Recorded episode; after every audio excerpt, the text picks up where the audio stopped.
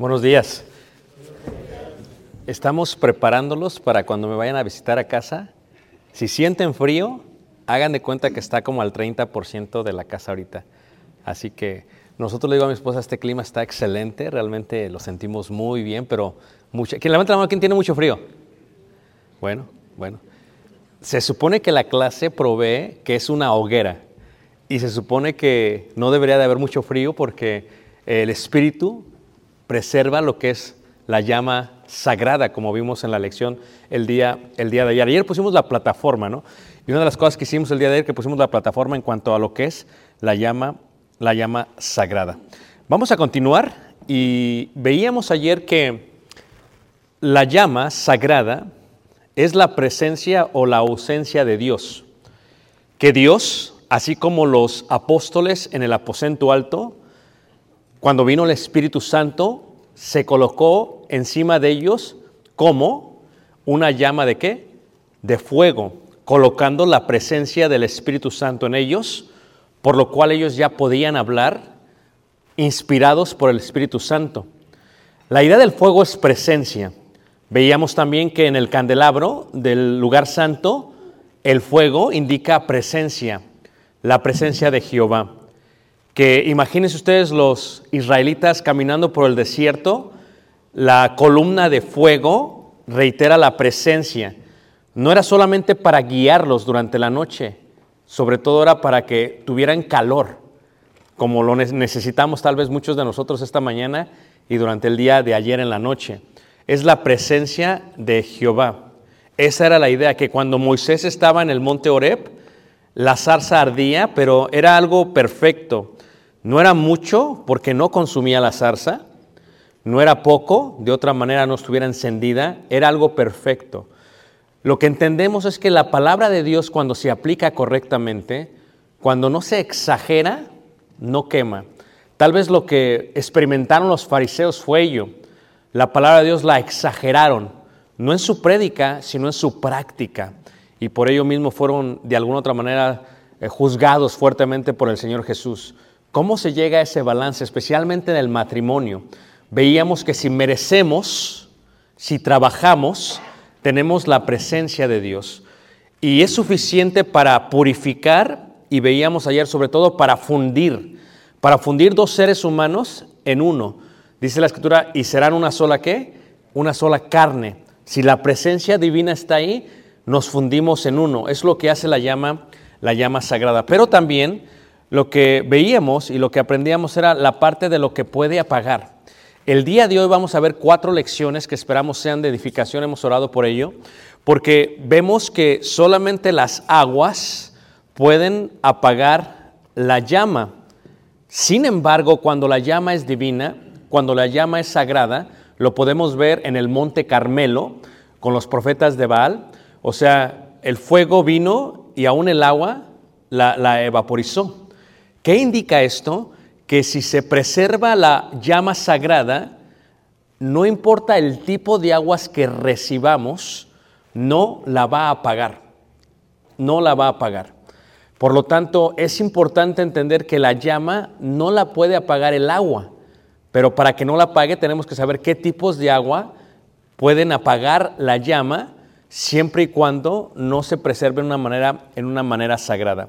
Vamos a ir ahí este, a lo que sería el, libro de... Déjame ver aquí porque como que lo está pensando mi...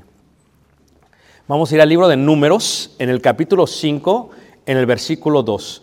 Las aguas amargas pueden, pueden apagar el fuego. Ahora, esto es importante, ¿no? En cuanto a la idea de cuáles son las aguas amargas. Hay tres, o hay tres tipos que lo pueden hacer.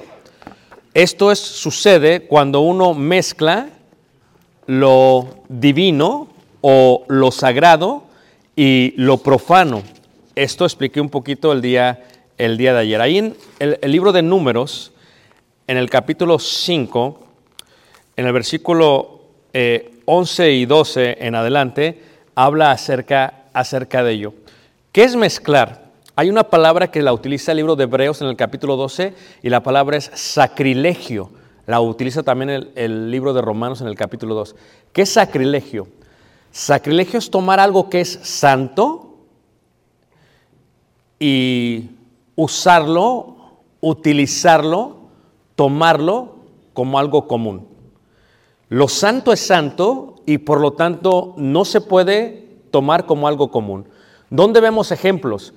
El rey Nabucodonosor toma los utensilios del templo que son santos y los y hace un sacrilegio con ellos. Los utiliza como cualquier cosa. ¿Qué podemos hacer esto? Lo podemos ver a través de toda la escritura cuando sucede y lo vemos también no solamente con un artículo, se puede ver también con una posición. Cuando vemos a Esaú, que significa rubio o pelirrojo, realmente la palabra más correcta, velludo, ¿verdad? Porque era pelirrojo. Dice la escritura que cuando Dios le dio la primogenitura al nacer primero, que su hermano Jacob, dice que después fue profano, la profanó. ¿Qué indica? Que la posición que Dios le había dado no la tomó con importancia. Era una posición de autoridad, era una posición de bendición y no la tomó así, sino que la profanó por un plato de lentejas rojizo, dice la escritura. Y en este sentido, esa es la idea de sacrilegio. Cuando nosotros entramos al matrimonio, cuando hemos preparado ya lo que sería eh, la hoguera, cuando hemos preparado la mejor madera, cuando Dios enciende el fuego en el matrimonio, uno podría tomar las posiciones del matrimonio, tales como el ser cabeza, tales como el ser esposa sumisa, tales como el estatus de matrimonial, lo puede uno profanar. Puede uno hacer a un sacrilegio con lo santo, con lo sagrado. Y ahí en, en capítulo 5 de Números, en el versículo, en el versículo este, eh, 11 y 12 dice, también Jehová habló a Moisés diciendo, habla a los hijos de Israel y diles, si la mujer si alguno se descarriare y le fuere infiel, y alguno cohabitare con ella, y su marido, dice ahí, no le hubiese visto por haberse ella amancillado ocultamente, ni hubiere testigo contra ella, ni ella hubiere sido sorprendida en el acto, si viniere sobre él espíritu de celos y tuviere celos de qué? De su mujer. Ahora, cuando hablamos de inteligencia emocional, una de las emociones y sentimientos más difíciles de controlar es la idea de los celos. Los celos amargan el espíritu de una persona. Lo que tú tienes que entender es que cuando tú ves un estudio de los espíritus, fíjate cómo le llama la escritura un espíritu que se traduce como viento, ¿verdad? Porque espíritu es viento, algo que no se puede ver. En la plataforma espiritual que no se puede ver. Hay una plataforma física y una plataforma espiritual. La, espiritual no se puede ver, no lo puedes palpar, no lo puedes tocar, pero puedes sentir. Levante la mano, ¿quién ha sentido celos en su vida alguna vez? Eh, los, los psicólogos le llaman a, a los celos, tratan de encontrar una respuesta y dicen, es que esto tiene que ver con la autoestima. Nosotros los que estudiamos la Biblia decimos, tiene que ver con un espíritu. Cuando estudias los espíritus o lo que es angiología y estudias los diferentes niveles de espíritus que hay ángeles, te encuentras con la parte de los espíritus, que hay espíritus totalmente enfocados a esta sección.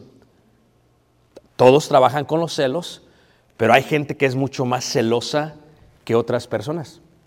Hay gente que puede celar a su cónyuge con su madre, con su padre, con sus hermanos o hermanas, con sus amigos, con su trabajo, con su teléfono, con todo. Levante la mano si alguien ha experimentado, eh, no autoestima, ¿ok? Espíritu de celos. Levante la mano, hermanos. Ok, seamos sinceros, ¿qué dice el hermano? Yo no, porque yo estoy seguro de mí mismo. No, no tiene que ver con eso, ¿ok? Lo que explica aquí números tiene que ver con que hay un espíritu de celos y el espíritu celos funciona de esta manera. ¿Qué es lo que tenía que hacer?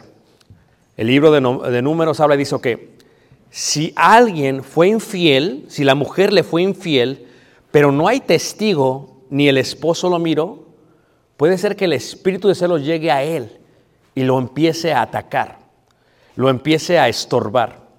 Entonces dice la escritura, lo que tendrán que hacer es que tendrá que haber una ofrenda, se trae al tabernáculo de reunión, se toma agua, se coloca sobre barro y entonces se toma de la ofrenda en el suelo, se le echa al agua y las aguas se hacen amargas. Y luego se lo va a tomar. Cuando se lo tome, si esto fue mentira, no será de maldición para la mujer. Pero si esto es verdad, será de maldición para ella. Porque como el sacerdote no sabía si le había sido infiel, como no había testigo y el esposo no sabía, dice, vamos a dejar que sean las aguas las que definan. Número 5, 18, las aguas amargas que acarrean qué? Maldición. Espíritu de celos. que puede apagar la hoguera? Si la llama es sagrada, no hay ningún espíritu que la pueda apagar. Y aquí hay un secreto, hermanos, en este aspecto, ¿ok? Solamente tú permites que el agua toque tu hoguera. Tú tienes el dominio propio y el control de que el agua caiga sobre la hoguera. Cuando hablamos del espíritu de celos, el proceso de la infidelidad no es algo que de pronto fui infiel y no supe qué pasó. Es un proceso que miraremos más tarde. Es un proceso que se va elevando gradualmente, que empieza con que la hoguera está enfriándose, la hoguera está próxima a apagarse y de pronto el fuego consumidor viene de otro lugar. Y uno se acerca a ese fuego que eventualmente lo viene quemando.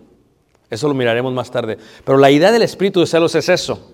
En Santiago capítulo 3, en el versículo 14, habla de esto, ¿verdad? De, de dónde viene esto, de dónde proviene, ¿verdad? Dice de vuestros miembros. Pero antes en el capítulo 3 dice que si hay alguno sabio entre vosotros que lo debe demostrar por medio de su buena conducta. Y luego habla, dice, pero si hay contiendas entre vosotros, si hay celos, dice, no mintáis contra la verdad. Y sigue, dice, porque esta sabiduría es animal, fíjate, le llama animal.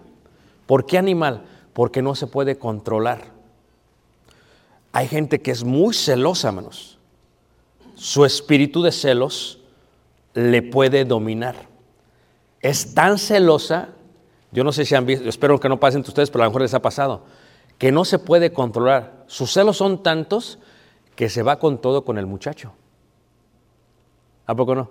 De pronto llega el muchacho arañado y ¿qué te pasó? El espíritu de celos tocó a mi esposa. o sea, es el tipo de cosas que sucede, ¿no? Entonces, es, es animal, ¿verdad? Es terrenal y es qué? Diabólica. En Cantares 8.6 veamos ahí dice, duros como el Seol. O sea, como el sepulcro, como el Hades, como lugar de tormento, dice. Duros como el Seol, dice, los celos. Recuerden, si uno no merece, si no tiene la presencia divina, uno permitirá que el espíritu de celos lo esté atormentando. Y cuando hablo de espíritu, hablo realmente de lo que se le menciona en el Nuevo Testamento. En el griego se le llama los adversarios, demonios. Demonios es realmente la palabra adversarios, que sabemos que es el espíritu inmundo o una vez sucio. Y ese espíritu inmundo a veces nos ataca. Y nosotros tenemos que ser muy inteligentes cuando lo sentimos, porque cuando tú sientes celos, tienes que identificarlo. Y oyes como una voz en el oído y te dice, mira cómo, mira cómo tu suegra le está agarrando la oreja a tu marido. Ella piensa que todavía es su niño, pero ese niño es tuyo. No solamente es tuyo el niño, ya no lo puede tocar. Dile algo. Bueno, no le digas nada mejor. Nada más hazle una cara. Y la, la suegra, las suegras son... ¿Alguien allá suegra aquí, hermanos? O sea, si tú crees que la mujer tiene un sexto sentido, la suegra tiene ese sexto sentido en tercera dimensión. O, sea, con tanta experiencia puede ver la cara. En el momento que la ceja se empieza a menear, la suegra sabe que hay un problema y le sigue acariciando la oreja. Porque aquí, porque la, a las dos la agarra y el muchacho está. Porque la suegra percibe eso. Porque si tú crees que el espíritu de celos de una nuera es grande, no has visto el espíritu de celos de la suegra, la cual ya pasó por eso y ahora está pasando por un espíritu de celos de que se han robado a mi tesoro, a mi pequeño, a mi hijo. Le preguntaba yo a la hermana, tu joven tan talentoso hermano Benjamín, 15 años. Y la segunda pregunta fue, imagínate cuando se case. Y, pasó el espíritu celos rápido. Ay, no, hermano, ¿cómo crees? Fíjate cómo pasó rápido. Todavía no la conoce. Pero esto es algo muy normal. Esto es algo muy normal que para nosotros como hombres se casan nuestros hijos y el Espíritu Santo nos avisa. Pero los que tienen hijas, gracias a Dios por ello, ya no tengo problema, tienen que pasar por esa parte. Fíjate, duros como el sol, los celos, sus brasas, brasas de fuego. Este fuego no es el fuego divino, es el fuego profano. Es un fuego que hace un sacrilegio. Es como el loor extraño que le dieron los hijos del el sacerdote a Dios. Y cuando dice que era un olor extraño, la palabra extraño indica ajeno. Y la palabra ajeno indica que lo que ellos prepararon fue lo mismo que preparaban los sacerdotes de Canaán para darle a sus dioses ajenos. Ellos dijeron, que así como hacen los sacerdotes para los dioses ajenos, hagamos para Jehová. Lo profanaron, hicieron sacrilegio y tu matrimonio es un es un es un, es es un estatus santo. No lo puedes profanar. Y el espíritu de celos puede llegar, por eso dice ahí, eh, brasas de fuego, fuerte qué? Fuerte llama, porque reitero, si lo mereces, la presencia divina está ahí. Pero si no, hay ese otro riesgo del cual estábamos hablando. Ahora, ¿cómo se desarrolla? Primero se puede desarrollar con la parte de la amargura. Se empieza uno a amargar. Hay una persona que se puede ir amargando poco a poco a poco. Hacen de su posición de esposa o esposa o esposo algo profano, donde mezclan lo sagrado y lo profano. En, Hebreos, dice en el capítulo 12, versículo 14 y 15, dice, no sea que alguno deje de alcanzar la gracia de Dios. Esto es, ¿por qué te amargas? Porque el espíritu te toca, el demonio te toca, el diablo te toca. El diablo quiere apagar la llama sagrada. No la puede apagar a menos que tú le permitas que la apague. ¿Cómo le haces para que no lo permita? preservando el conocimiento divino, el intelecto. El hombre tiene que entender y percibir cuando su esposa tiene celos. Y de esta manera tratar y ayudarle a identificar ello, porque a veces la mujer no se da cuenta que está teniendo celos. Ella empieza a hervir por dentro, o él empieza a hervir por dentro y no sabe lo que está pasando. Y las aguas empiezan a amargarse. Y la amargura empieza a sobresalir en el matrimonio. Puede ser con alguien, puede ser con el suegro, puede ser con un colega en el trabajo, o podría ser con un hermano o hermana.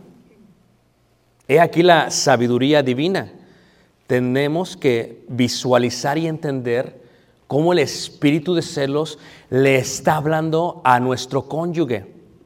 Y a veces no te das cuenta cómo lo hace. Me gustaría hacer un ejemplo, si me permiten. ¿Está bien, hermanos? Eh, a ver, hermano.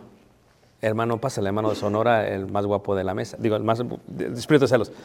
Todos están guapos, pero que pásale, ven, ven, hermano, por acá. Fíjate, entonces, ¿cómo trabaja, ok? Yo por un momento me voy a transformar en un espíritu de celos.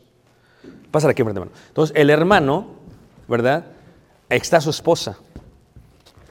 ¿Es tu esposa celosa? La, ver- la verdad. Eh, Estamos en, un- en una clase bíblica de Dios, tenemos decid verdad, desechad mentira, dice la escritura. No, No, no, ok, ok. bueno, era, era. Era, era, ok. Eh, repito, ok. Cuando está joven, el espíritu de celos es así. Cuando vienen a ser suegras, se eleva. Ella ahorita está en la transición, no hay espíritu de celos. Amén. Ok. ¿Tú eres celoso? No, No, tú no eres celoso. Ok. ¿Nunca te has sentido celos? Mm, no. No, ok. No. Dice el hermano, yo no. Yo tengo una autoestima increíblemente fuerte. Ok. Vamos a decir, fíjate cómo trabaja el espíritu de celos y cómo trabaja la amargura, ¿ok? Trabaja de esta manera.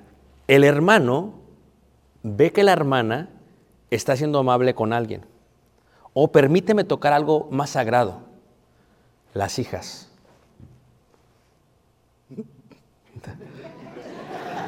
Tres hijas, ¿verdad? ¿Ok? Y entonces dice el dicho que lo que uno no puede ver, ¿qué? Lo ha de tener. Entonces, ¿hay algún equipo de fútbol que a ti no te guste?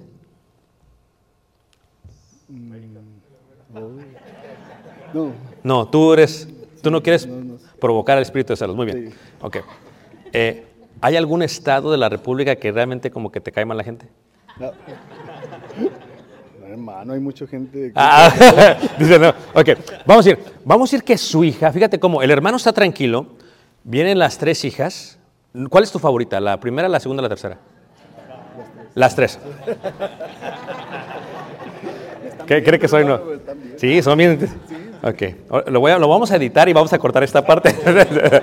Entonces, viene, viene la hija, hermanos, y trae al muchacho. El muchacho del estado que él no puede ver. El muchacho de la profesión que él no puede tocar.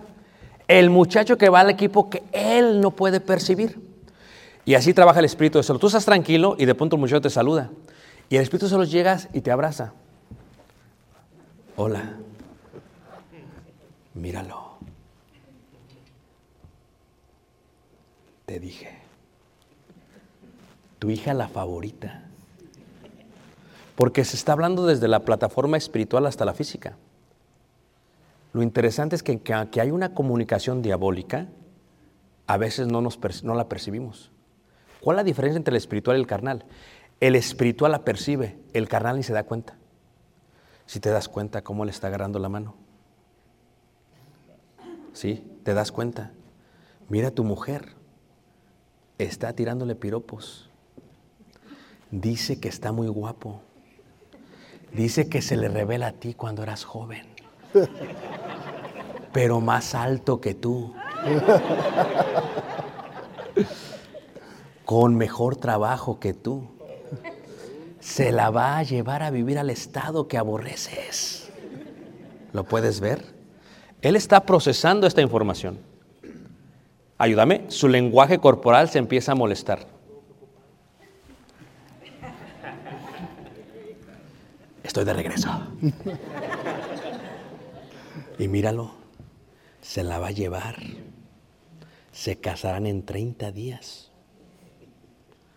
Te la vino a pedir. No te pongas nervioso. Pide unos segundos para salir de la sala. No lo golpees. Fíjate que los espíritus de celos trabajan con la psicología, ¿qué manos? No lo golpees. Él estaba ¿qué dice- pensando en qué. Lo voy a golpear. Si ves la pared de aquel lado, como que le pegas ahorita. Si ves el celular del muchacho, como que se te cae en el vaso de agua. Esta es la manera en que trabajan los espíritus. El problema es que se fue tu hija, bien contenta. Ay, papi, gracias. Y, tú- y tú ya ni modo, ya la diste, ¿va? No te agüites, es un ejemplo, hermano. Me está haciendo revivir. recuerdos. Sí, sí, todos se pagan la vida. Eh, y entonces, ¿qué es lo que pasa? Cuando él está en el cuarto, en la recámara o en el automóvil, y es que ella se fue, y se fue el futuro yerno. Pero ¿quién sigue ahí, hermanos? El espíritu de celos. Y una mente ociosa es una fábrica del diablo. Y, y lo va a estar trabajando y trabajando y trabajando y trabajando y trabajando. Si tú recibiste desaires de tu suegra, levanten la mano, no vamos a grabarlos. ¿Quién reci- si está la suegra aquí, háganle así nada más. Ok. Levanten la mano. ¿Quién recibió desaires de su suegra? Levanten la mano. No, hasta arriba. Casi todas las mujeres. Amén. Dice, no, mi suegra es como Ruth. Ah, sí. Así sucede, hermanos. Hermanos, esto es solamente un ejercicio. Cuando sucede de verdad es complicadísimo. Y si se trabaja en el carro mientras maneja en la fábrica, el espíritu se empieza a amargar. Porque el templo de Dios que es santo se empieza a profanar. Y el agua amarga la empieza a apagar. Gracias, hermano. Puedes sentarte. No te, vayas, no te agüites, hermano, ¿ok? Al rato platicamos. Ya va bien, triste, hermano. Es un ejemplo, hermano. Está todo traumado, dice, no, el hermano. Ahora, esa es la parte de la amargura. Pero ¿cómo la maneja? Cuando se manifiesta, se maneja con la parte de la boca. Es más, la escritura dice, y muchos hombres murieron a causa de esas aguas, porque se hicieron qué? Amargas. Apocalipsis capítulo 8, versículo 11. ¿Acaso alguna fuente hecha por una misma abertura, agua dulce y qué? ¿Y amarga? O sea, el diablo no puede materializar en la plataforma física las cosas. Tiene que utilizar a alguien o seres que estén conectados con la plataforma espiritual, la plataforma física. Y eso somos nosotros. Si nos está comunicando constantemente en la mente, lo que a veces hablamos fue realmente utilizado por el diablo, nuestra propia lengua. La lengua, dice la escritura, es como una fuente, una fuente que echa una misma agua, tanto dulce como qué, como amarga. ¿Nunca has estado con una persona que ya está bien amargada, hermanos? Ya no habla bien de nadie, ¿eh? O sea, todo, todo, todo le amarga. Está bien feo este hotel. O sea, está bien bonito el hotel y está bien fea. Cola, cola de caballo, que aquí está el corredor. O sea, todo le amarga. No Es una persona que literalmente está siendo controlada por el espíritu de celos. Manipulada por la sabiduría animal, terrenal y qué? Y diabólica. O sea, ya no hay ninguna sabiduría que desciende de lo alto en ellos. Ya no es pura, ya no es amable, ya es amargada. Imagínate tú, por eso hay muchas mujeres, suegras, que están amargadas. Y a veces amargan y apagan la hoguera de sus hijos. Porque están batallando con los celos. Dice, yo crié a este niño y le está dando la vida a su esposa que mi esposo me debió dado a mí. Ellas ya están peleando con esa parte. Y el diablo a través de su lengua apaga. Y la amargura se demuestra a través de ello. ¿Por qué? Porque con una misma lengua bendecimos o qué? O maldecimos, decíamos ayer acerca de la mujer. La mujer, ¿verdad? Es aquella fe completa, aquella fe que bendice a sus hijos, que estimula a su esposo. Pero ¿qué pasa si la mujer ya, lo único que fluye de ella es agua amarga? Si solamente fluye de ella agua amarga, ya todo lo ven mal. En vez de estimular, tú dices que a los hombres no les duele nada, pero créelo, si hay algo que nos lastima como hombres, son las palabras. Duelen más las palabras que qué manos, que los golpes. Y si viene de aquella persona que anhelamos, que deseamos, porque aquí el secreto del matrimonio, el hombre anhela ser admirado por su esposa. Anhelamos que digan, wow, qué fuerte trabajas. Wow, qué guapo estás. No me mientas, no, de veras. Y, y eso estimula. Pero ¿qué pasa si de la mujer fluye otra cosa? Mira, si hubieras hecho la carrera de aquella persona, estaríamos mejor. Si hubieras tomado mejores decisiones, si no le hicieras tanto caso a tu mamá y a mi cuñada y hasta a tu tía, no tendríamos tantos problemas. Y entonces el hombre empieza a apagarse. Cuando se apaga una hoguera, no solamente le puedes echar agua, le puedes echar tierra. Y un hombre es así. Si lo maldices con tu lengua porque tú no has podido superar el espíritu de celos, la sabiduría terrenal diabólica, ¿verdad? O animal, no estoy diciendo que eres un animal, ¿ok? Estoy diciendo solamente que así lo dice la Biblia. Si no la puedes superar, ¿qué pasa? Es como si le echaras tierra constantemente al esposo. Mira, no haces bien lo que hiciste, no estoy feliz. Y entonces la hoguera se empieza a apagar y apagar y apagar y apagar. Y los celos superan todo ese contexto. ¿Acaso alguna fuente hecha por una misma abertura agua dulce, dice ahí que, y amarga? Lo que tendríamos que considerar es cómo está nuestra lengua. Pero aquí te quiero dar un secreto de la vida espiritual. No eres tú, pero sí es tu culpa. Repito esto, ¿ok? No eres tú, pero es tu culpa. Dices, hermano, no lo entiendo, te lo explico mejor. Lo que tú hablas es esta comunicación en la hueste espiritual de maldad que tienes. Tú no estás hablando, es, pero es tu culpa, porque tú le estás permitiendo.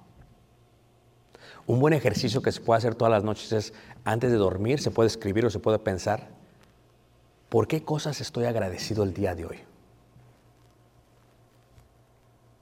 Y después lo puedes compartir con la persona que está a tu lado, que es tu cónyuge. ¿De qué estás agradecido? Estoy agradecido. Le dije a Talia apenas, pasó esto, ya no sé ni a dónde fue, creo que fue a Guatemala. Este, y ella siempre me hace la maleta. Siempre, nunca yo la toco, manos. Y por primera vez que, manos, se me ocurrió.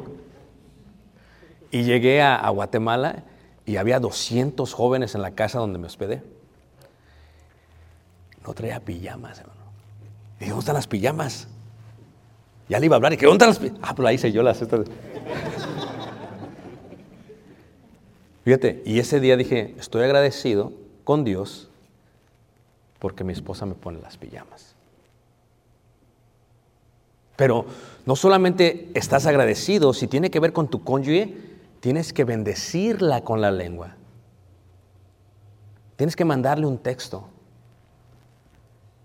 un mensaje, un te amo. A veces estoy trabajando y me llega ese texto, ¿verdad? Y estimula mucho, hermanos. No es una molestia, es una estimulación que se acuerda de ti. Gracias por lo que hiciste. Gracias porque con la lengua bendecimos. ¿Cómo quitas la amargura con lo dulce? Los judíos tenían la práctica de enseñarle a sus hijos, no solamente por el oído, por la vista, pero por el paladar. Y durante la Pascua judía lo que hacían es que tomaban hierbas amargas, las colocaban sobre una salsita que hacían que era agridulce y hacía que los niños se la comieran y cuando se la comían los niños ¡ah! es amarga. Pues esta expresión cuando algo te amarga es lo mismo que sucede cuando recibes de parte de tu cónyuge esa comunicación diabólica, animal y terrenal. Y lo mismo su- sucede cuando es algo dulce. Cuando es algo dulce, siempre yo tengo que pensar en la miel y siempre pongo este ejemplo porque cuando pienso en miel pienso en eso. En Turquía, cuando hacen un bufete así como en la mañana como ahorita, en vez de colocar paquetes de miel, colocan todo el panal, hermanos. Entonces tú llegas con el cuchillo y, lo cortas. Y en el momento que lo cortas empieza a fluir todo así, cae. Cae. Y, y cuando lo tocas, ¿qué haces? Te lo comes. Y a mí lo que me encanta de la miel es que no solamente puedes acabar con eso, empiezas a hacerla así.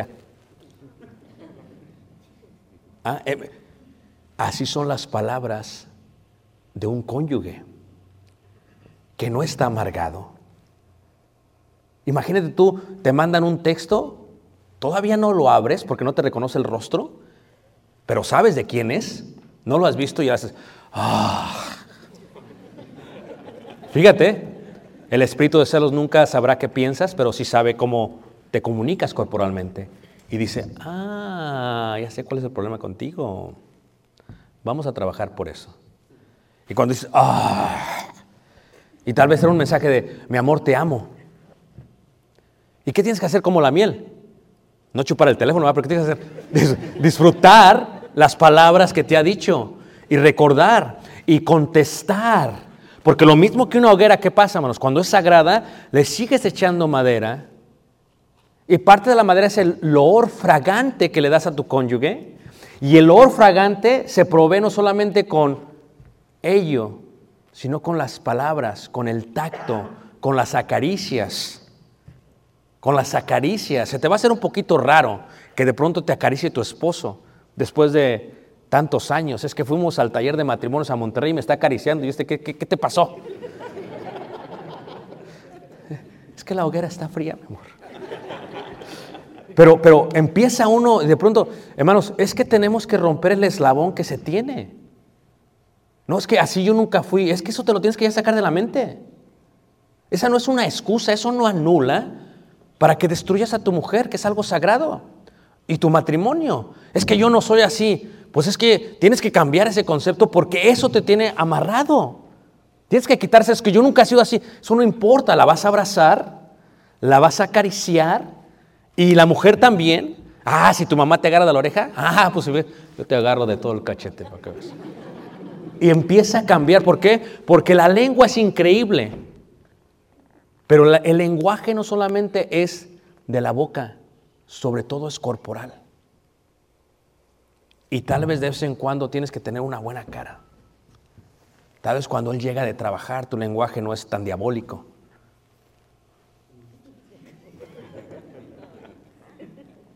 Es más templado. Te alegras. Vas, la abrazas. Le dices algo bonito. Gracias por trabajar. Gracias por venir. Como hacían las judías, ¿verdad? Le agarras la mano y mi Señor pase. Amén, hermanos. Ay, sí, amén. Pero cuando les toca a ustedes ni le echan madera a la hoguera, ¿va? Le echan la más chafa. Esto es el concepto del cual estamos hablando. Las aguas pueden amargar y es parte de lo que tenemos que aprender a hacer. Las aguas amargan. ¿Cómo podemos cambiar? No solamente son los celos, no solamente es la amargura, sobre todo es la, la boca, es la lengua.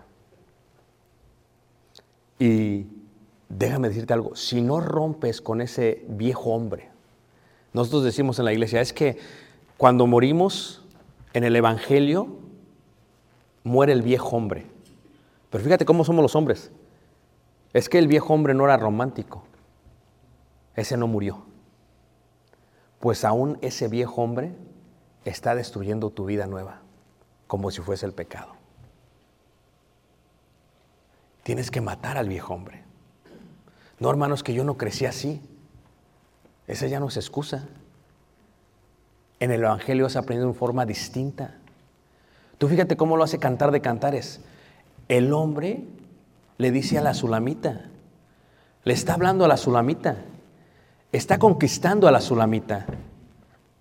Y tienes que visualizar que lo que está hablando de la sulamita parece cursi, porque las palabras dulces son cursis, pero encienden el fuego. Encienden el fuego. Y es un fuego sagrado. ¿Por qué Dios nos aconsejaría hablarle de esa manera a nuestro cónyuge? ¿Por qué coloca todo un libro de ocho capítulos para hablar de esa manera?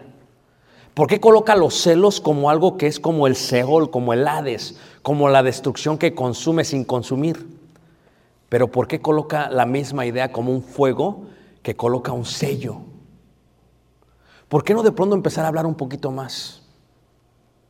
Y tal vez escuches alguna canción romántica y tal vez una porción de ella es para ella. ¿Y por qué no decírselo a ella? ¿Por qué no compartirlo con ella? ¿Por qué no mandarle eh, en el celular la canción a ella? ¿Por qué no cuando llegas se lo hablas a ella? Y cuando lo haces y unificas el lenguaje corporal con el verbal, es increíble, hermanos. Porque si tú tomas a tu mujer de las manos, la ves a los ojos y le das palabras dulces, es como si la hoguera estuviese apagada y de pronto... Y ya lo que sigue ya saben qué es. No entramos en detalle. Pero es hermoso cuando ello se hace. Pero ¿por qué no hacerlo? ¿Por qué no practicarlo? Tenemos que matar ese viejo hombre. Es que yo soy de Durango. Y allá no hacemos eso. No, tú eres del cielo. Ah, pues es que ayer los de Ciudad de México les echaron mucha carrilla, ¿eh? Ah, lo grabé, no, al rato se los enseño, lo subimos al, ¿verdad? O de Monterrey. No, es que aquí hablamos golpeado. Pero a tu mujer no. ¿Y qué sucedería si el espíritu de celos percibe que en vez de tener celos amargos, es dulzura? ¿Qué pasa si lo percibe? ¿Qué pasa si lo dominas? ¿Qué pasa si lo superas? Si el diablo no está presente en tu matrimonio a través de la lengua, de la amargura o de los celos, la llama es sagrada. Y si te pones a hablar con ella o él, si lo estimulas, porque recuerdan lo que veíamos ayer, lo que veíamos ayer acerca de la mujer, decíamos acerca de la mujer que la mujer no solamente ora, no solamente estimula, pero el fuego femenil es una fe completa, una oración profunda, una bendición constante, una actitud de la vida. Es que esta es la vida que Dios te ha dado. Es que yo no quería estar aquí. Yo no quería tener estos hijos. Tienes que ya cambiarle el chip. ¿eh? Porque lo que para ti es maldición es bendición para muchas mujeres. Y la actitud es tan importante porque la actitud desplega un hermoso fuego sagrado dentro del matrimonio. Si en vez de quejarte estuvieras agradeciéndole a Dios todas las noches por lo que tienes, mirando todas las bendiciones que Dios derrama sobre ti, si constantemente estuvieses bendiciendo en vez de maldiciendo, si la actitud de la vida fuese diferente, entonces tu fe sería un refugio de calidez a tu esposo. Yo siempre digo a la gente, si tu esposo, fíjate, a veces hasta las mujeres son tan medidas, le calculan, ¿eh? Tiene que llegar en 10, 9, 8, 7. Le miden, ¿eh? Y de pronto el esposo no llega. ¿Ah? Pasa el segundo, ¿y qué pasa? Le ¿Dónde estás? El esposo está en un estacionamiento del Oxxo, ¿me entiendes? Ay, dame paciencia, ya voy a la casa. Por... O sea, no es un refugio para él. Si tu casa no es un refugio para él, es posiblemente porque en vez de miel es ajenjo. esa amargura. No quiere llegar. No quiere llegar. O sea, cuando Él abre la puerta es como cuando yo agarro el cuchillo del panal y lo corto. Me encanta, hermanos. Pongo el pan tostadito en la parte de abajo, paso el cuchillo y empieza a fluir la miel. Cuando Él abre la puerta tiene que ser miel. Porque muchos hombres no llegan a su casa porque no quieren llegar. ¿Por qué los bares están llenos? ¿Por qué los restaurantes, las tabernas están llenas viendo el partido de fútbol? ¿Por qué no llegan a su casa? Porque no quieren llegar. Dices, pero aquí estoy yo, pues que no quieren llegar. O sea, ¿por qué? ¿Por qué la ves así? ¿Por qué hiciste esto? Y ya el, el Espíritu Santo te tiene bien controlada. Mira, ¿estás hablando más con la cajera? Mi amor, le dije cuánto fue. Le fue una pregunta solamente. No, no, pero fíjate cómo le dijiste. ¿Cuánto fue? No, le dije, ¿cuánto fue? O no, nada más le dije, ¿cuánto fue? No, le dije, ¿cuánto fue? ¿Y por qué le das tu número? No, pues es que me estaba diciendo para registro, para darme los puntos. No, no, no. Fíjate, la mujer todo lo ve mal. Pero también puede ser el hombre, hermanos. Una vez trabajaba para la compañía McDonald's y había una mujer que estaba casada, hermanos, y me sorprendía porque la tenía como bajo amenaza su marido. Así como dice la escritura, ¿verdad? en eh, primera carta de Pedro capítulo 3, acerca de los hombres, ¿verdad? Que, que la mujer debe ser sumisa, sujeta, pero nunca porque está bajo la amenaza del marido. Entonces llegaba el marido, hermanos, y la dejaba en la puerta. Salía a las 4, a las 3.50 estaba el marido esperándola en el lobby. Así, hermanos, la tenía así, mira, ahogada, hermanos. Y un día, pues yo era un gerente, estaba ahí. Un día se me ocurre ir al congelador. ¿A quién le gustan las historias de hermanos? Son chismosos a los que les gusta la historia, pero bueno. Entonces, estaba en el- iba al congelador porque me faltaban dos empleados. ¿Ok? Un muchacho joven y a la que se lavan. Y cuando yo, yo abrí la puerta del congelador, hermanos, y entré, hermanos, estaban dándose un besote, hermanos. Y, los vi y quedé congelado. Estamos en el congelador. Ahora, yo estaba en estrecho porque la señora salió, oye, ah, yo salí asustado, ella salió asustado, todos salieron asustados. ¿eh? Y estaba yo en shock, ¿verdad? Y, y- y qué crees? Esa tarde llega su esposo, hermanos. Yo dije, ¿le digo o no le digo? ¿Para qué me meto en problemas? ¿A poco no? ¿Para qué me meto? Pero no, pues hay que decir la verdad, pues lo está engañando. ¿Qué hago? ¿Quieres saber qué pasó? Se dice el pecado, no el pecador. ¡Ah! Entonces, ¿qué es lo que sucede, hermanos?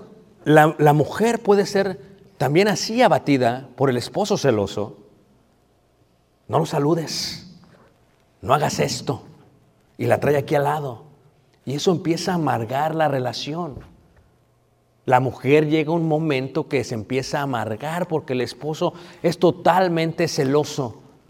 ¿Por qué está saludando a ese hermano de beso? ¿Y por qué con las dos mejillas?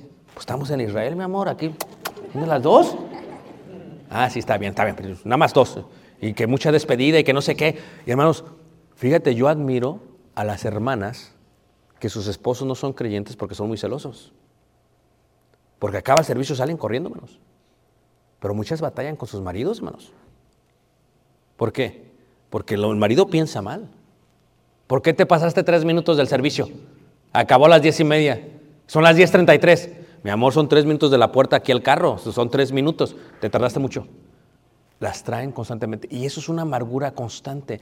Y esa agua empieza a amargar y amargar y amargar. Sobre todo el matrimonio, si es algo sagrado, nunca lo deberíamos de profanar con el espíritu de celos. Pero es tan difícil reconocerlo.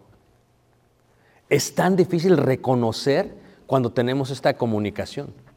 Y la pregunta que te diría es, ¿es celoso tu cónyuge?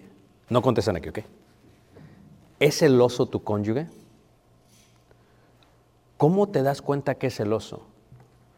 Porque la relación es tóxica. ¿Cómo te das cuenta que la relación es tóxica? Porque si fuera por mí, no quisiera pasar tiempo con él o con ella. ¿Cómo te das cuenta que no pasas tiempo con él o con ella? ¿Y qué pasa, hermanos? Cuando no se funden en uno, se separan. Cuando se separan, la llama se empieza a apagar. Y cuando se separan, una casa dividida no puede qué? Permanecer. Porque no merecen la llama sagrada.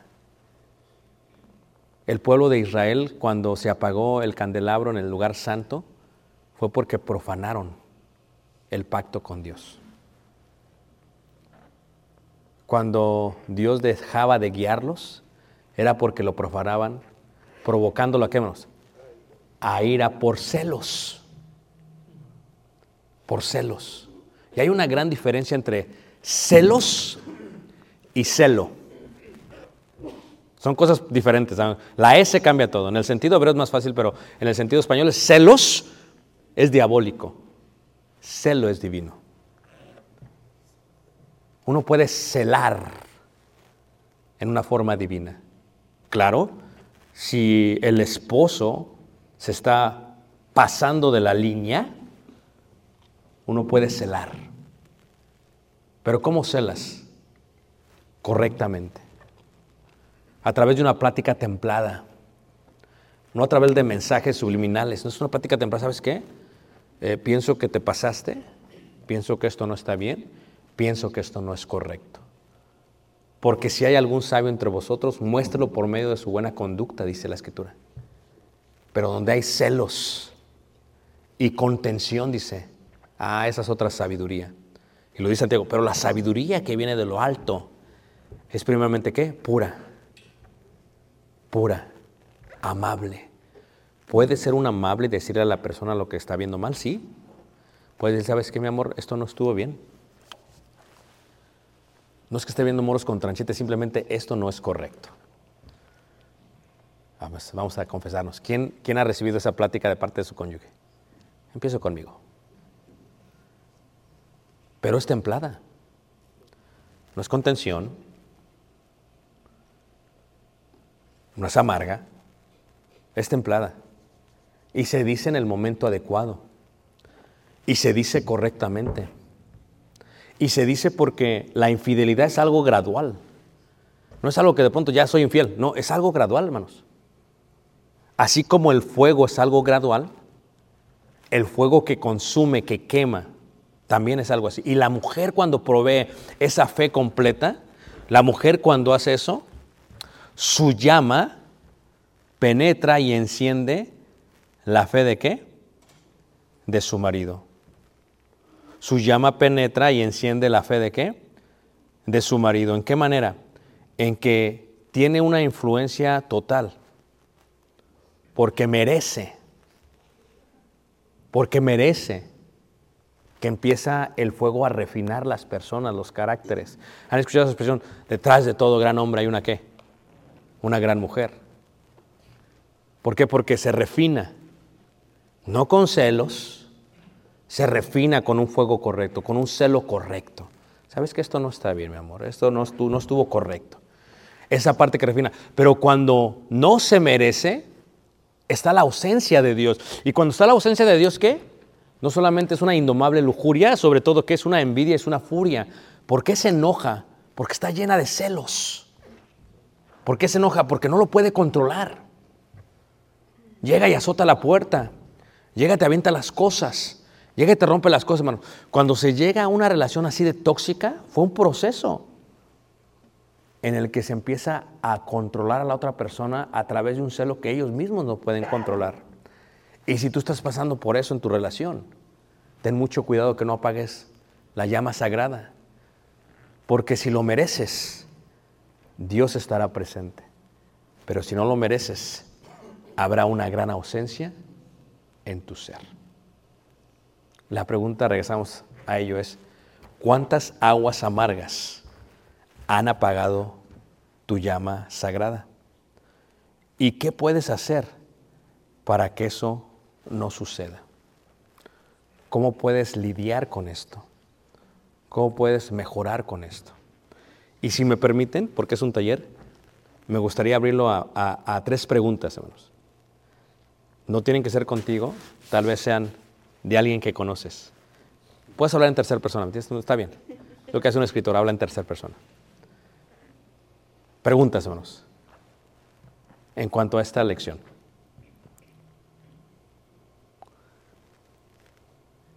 Que tenga que ver con la lección, no me salen algo que, ver, hermano, mi suegra es así, no, que tenga que ver con la lección.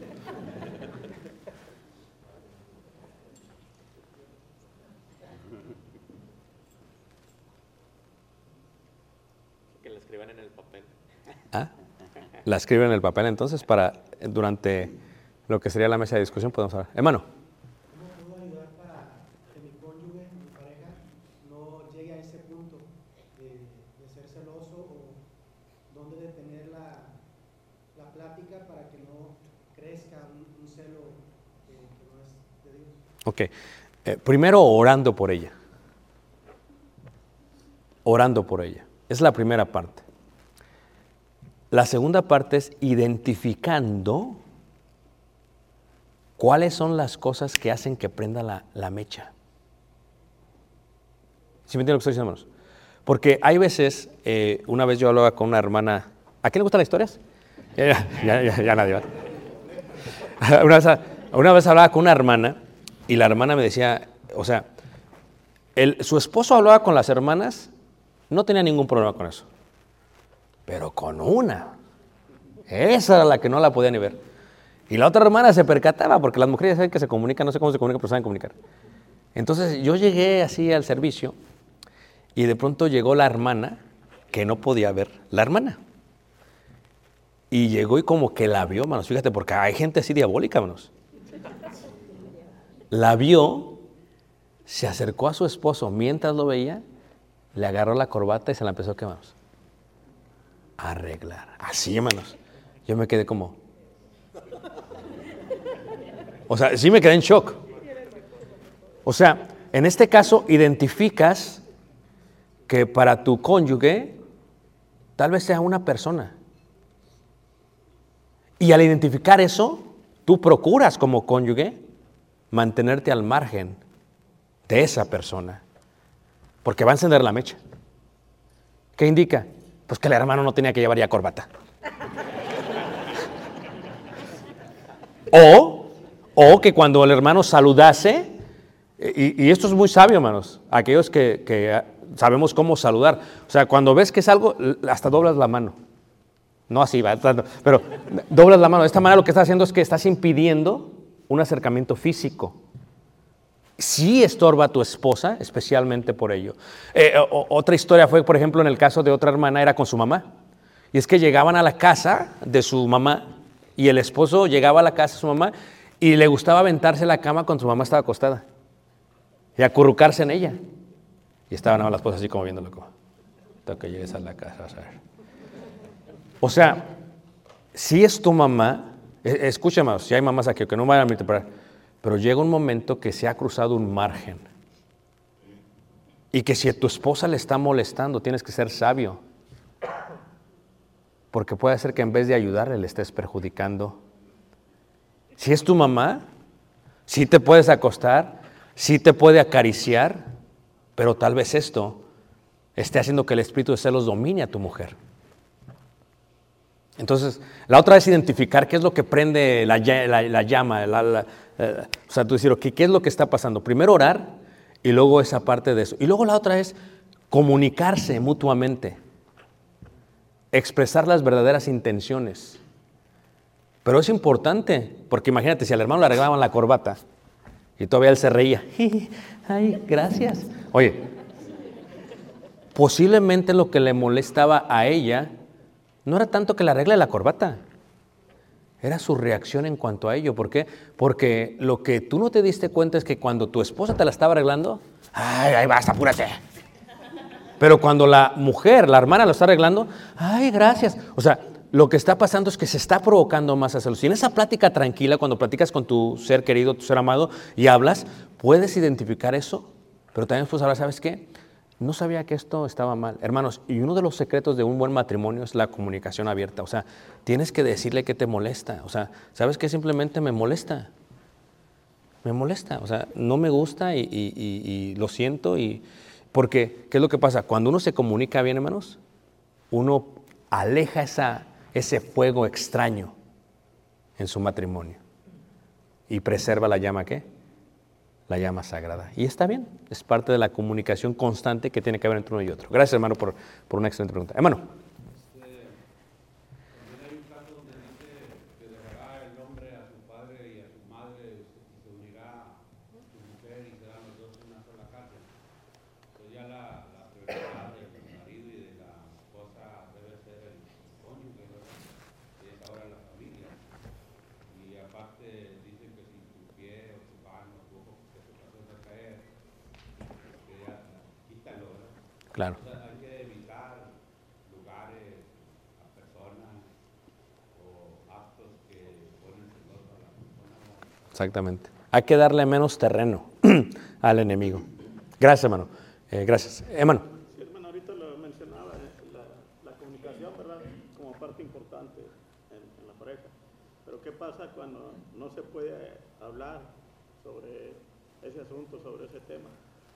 Por una cosa, por otra, no se, no se puede hablar. Bueno, reiteramos. El mejor momento de platicar, miren, es diferente. Si los dos son creyentes, ¿cuántas veces le has dicho a tu esposa, vamos a platicar, pero vamos a orar primero? Pues fíjate cómo lo hacemos en la iglesia, ¿no? Que se va a poner seria la cosa entre los hombres, vamos a hacer una oración antes de platicar. Pero con la esposa, no, ¿para qué oramos? Vente de una vez, vamos a... no, o sea, ¿por qué no orar? Pedirle a Dios que como una zarza ardiente esté presente. Número uno. La, otra cosa es los tiempos de hablar. Siempre yo he dicho, eh, la regla del 7. ¿Cuál 7? 7 de la mañana, 7 de la noche. Esto es, nunca hablamos de algo antes de las 7 de la mañana, nunca después de las 7 de la noche. Nunca antes de las 7 de la mañana, ¿por qué? Porque estás a las clases, porque tienes un día largo. Después de las 7, ¿por qué? Porque estás cansado. Hablas en un tiempo que los dos tengan la energía. Porque si te pones a hablar a las 11 de la noche, hermanos, tú sabes qué pasa con el hombre. Y te da más coraje. ¿O no es cierto? Despiértate, despiértate. Dijo el hermano que era animal. Despiértate. Pero eso es importante. Pero cuando se habla, se habla de esa manera. Pero reiteramos, hermanos, hay que saber escuchar con todos los sentidos. ¿Qué es lo primero que se hace? Se agarra el celular y se deja a un lado. A mi esposa le molesta esto, ¿eh? que yo de pronto estamos comiendo y de pronto veo que trae el celular. Es dejas el celular a un lado, porque esto te va a estorbar. Número dos, apagas la tele, apagas el radio, te enfocas, escuchas con todos los sentidos. Y la otra es, escuchas realmente lo que te está diciendo, porque los hombres somos tercos. Amén, hermanas. A los 20 somos terquitos. A los 30 somos tercos. A los 40 somos tercotes. A los 50 somos tercocococotes. No nos funciona el coco, ¿me entiendes? O sea, gradualmente vamos perdiendo piso. Así es el hombre. Pero compréndanos, hermanas. Vamos a andar a la andropausia, siente bien feo. Entonces, esta parte es, eh, eh, como hombres tenemos que escuchar, ¿no? Porque el hecho que a ti se te haga una exageración, estás exagerando. No, si ella te está diciendo, no es una exageración, para ella lo es. Este, este, estoy preparando una serie que se llama Los dones espirituales y los dones carnales. Y la parte de los dones carnales es este, que hay gente que tiene el don de caer gordo. ¿O no, hermanos? Tiene el don. Y cuando el coño que tiene ese don, olvídate, está tremendo. Y, es que nosotros, fíjate, la esposa nos está diciendo, imagínate tu esposa eh, está bien sentada, mira mi amor, es que la verdad que sabes qué, yo sé que quieres mucho a tus hermanas y sé que pues tú eras más, más chiquito, pero es que me molesta cuando, cuando ellas, cómo te hablan y, parecen tu mamá y una segunda, y para mí es una segunda suegra, y tú de pronto te empiezas a reír. ¿De qué? O sea, fíjate cómo la humillas.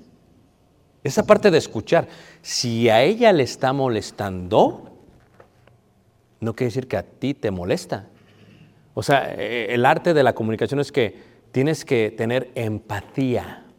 Y la empatía es la habilidad de comunicarte sin palabras. Y cuando ella ya está frustrada y tú te ríes, o sea, Por eso ya no quiere hablar contigo. Tienes que tener un ambiente abierto en el cual puedes hablar. Vamos a platicar. Vamos a hablar. Te voy a escuchar. Hermano. Es otra pregunta, ¿ok? Ajá, ¿sí? ¿Qué pasa cuando, o qué podemos hacer cuando una persona eh, ya entró o ya pasó este espíritu de celos y ahora ya, ya está entrando y está aceptando estas palabras que están susurrándose? ¿Qué podemos hacer para volver en sí? Para no perder el piso y comenzar a actuar de una manera animal, diabólica, terrenal. Ok, si ya percibes ello, la Biblia te da el secreto. Resistir al diablo y él huirá de vosotros. ¿Cómo se resiste al diablo? Resistir significa pelear, es una palabra eh, griega que utilizaban los romanos cuando peleaban, ¿verdad? Era, era no, no rompas la línea, estaban peleando, resistían. Entonces, ¿qué es lo que pasa? ¿Cómo resistes al diablo? ¿Cómo se resiste al diablo? Hay varias maneras. ¿Cómo lo hizo Jesús? Escrito está. ¿Ah? Lo tienta el diablo, escrito está. Escrito está. O sea, menciona versículos. ¿Por qué tenemos el hombre? Hablamos de la parte intelectual. O sea, que la ley de Dios entra al hogar por medio de nosotros como hombres. Hablábamos de esto nosotros. Y decíamos que en cuanto al hombre, ¿verdad? Nosotros se introduce el conocimiento de Dios. O sea, ¿cómo peleas? ¿Cómo resistes? Bueno, a veces yo estoy platicando con Tali y se me fluyen los versículos. Ok, pero esto dice Dios. Haz de cuenta que estoy platicando con Tali y tengo la conversión con el diablo también. Está- estoy medio loco, ah, pero eso es la realidad, ¿ok? Estoy hablando con ella y, dice, y ¿sabes qué? Pero Dios dice esto. Pero Dios dice esto. Pero Dios, estás resistiendo. Pero no solamente es con la palabra. Es esa parte de sujetarte. Eso es lo más difícil, hermanos. En el momento, a mí se me vienen unas ideas bien locas, no sé si ustedes también. Avienta el celular, avienta la puerta, salta en el carro. Se me vienen estas ideas. Esta parte de, ¿sabes qué? Tranquilízate, Ricardo. Es- me, hablo a mí mismo, no sé si, si lo hacen ustedes también. ¿eh? ¿O solamente soy el único loco? Ok, tranquilízate, Ricardo. Tranquilízate, por favor. Cállate, estoy hablando con mi mujer. Porque escrito está, porque escrito está. Entonces estás peleando y la parte de eso, ¿qué? ¿Qué es lo que dice Dios? Porque la ira del hombre no obra la justicia. Entonces empiezo, ¿qué? Ya ves como que dura minutos para que reacciones, hermanos. ¿Verdad? Y a veces, ¿sabes cuál es el secreto de arreglar los problemas con tu esposa? Humildad. Ese es el puente, hermanos.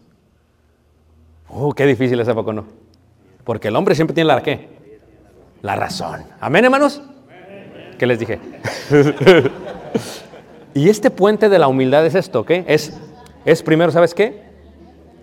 El problema no es más grande que nuestra relación. O sea, el debate no es más grande que nuestra relación. Y lo que está sucediendo no puede superar nuestra relación.